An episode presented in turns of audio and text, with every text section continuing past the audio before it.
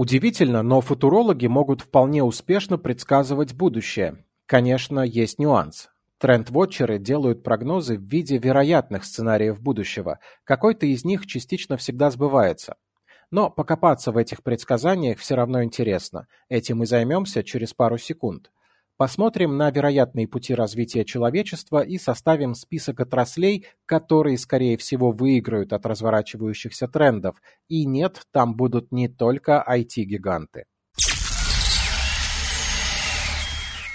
Бриф Special. Футурологи и трендвотчеры не одно и то же, хотя принцип взгляда в будущее у них сходится.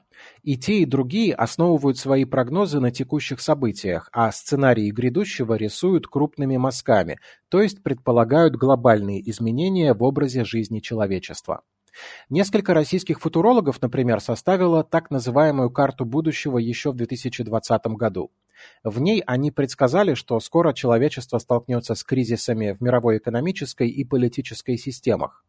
На фоне пандемии и нарастающего геополитического напряжения, наверное, несложно было о таком догадаться, так что неудивительно, что прогнозы сбылись.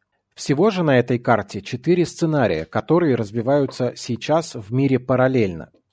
Первый называется «Зеленый посткапитализм». Это история про более гуманный мир, где все заботятся об экологии, активно развиваются социальные инициативы, все процветают, на планете царит мир. Однако прийти к этому можно только пережив остальные сценарии.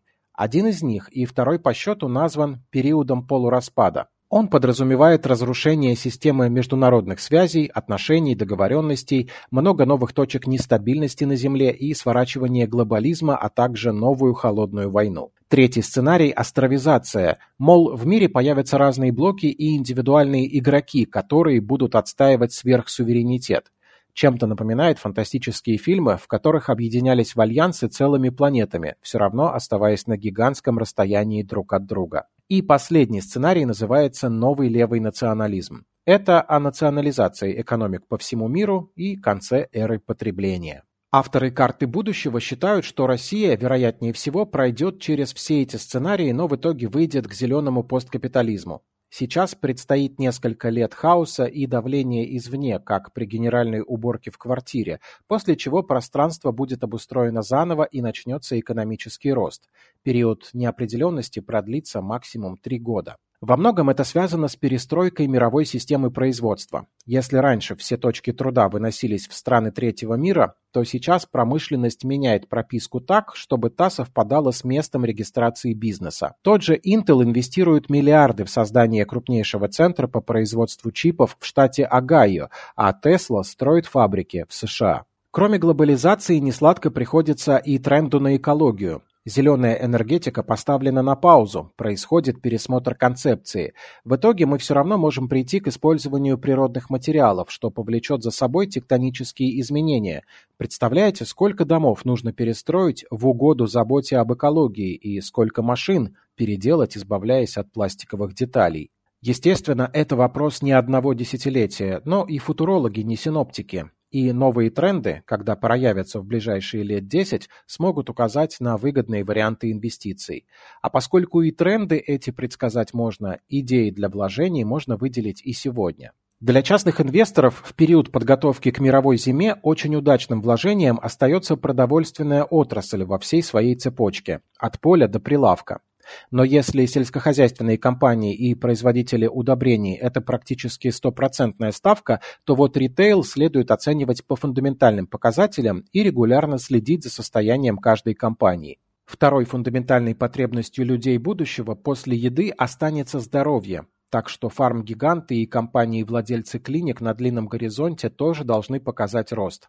Учитывая к тому же, что большинству государств давно нет дела до того, как кто лечится, спасти бы само себя, а люди пока в частные госпитали пусть ходят. В Канаде так и вовсе рекламируют эвтаназию, чтобы сократить очереди к узким специалистам. Бриф рассказывал об этом, оставлю ссылку на эпизод в описании. Здесь надо сказать, что, как всегда, следует быть осторожнее с биотехами. Разработок много, но не все лекарства выстрелят. Понятно также, что человечество нельзя оставлять без интернета, иначе свободное время люди могут начать проводить на митингах и демонстрациях.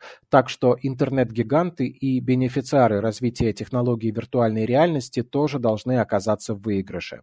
Это Alphabet, Amazon, Apple и Facebook, Alibaba и Tencent со стороны интернета, и IMAX, Intel, Microsoft, Nvidia, Samsung и Sony в аспекте VR-технологий. Кто-то должен обеспечивать этих гигантов чипами и электроэнергией, а также предоставлять облачные ресурсы для обработки данных. Эти компании тоже будут в плюсе.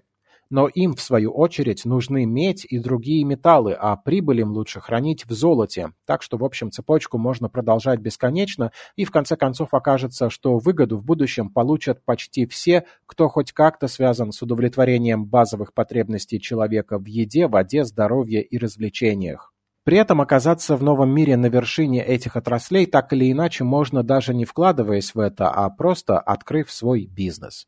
Сергей Чернов специально для InvestFuture.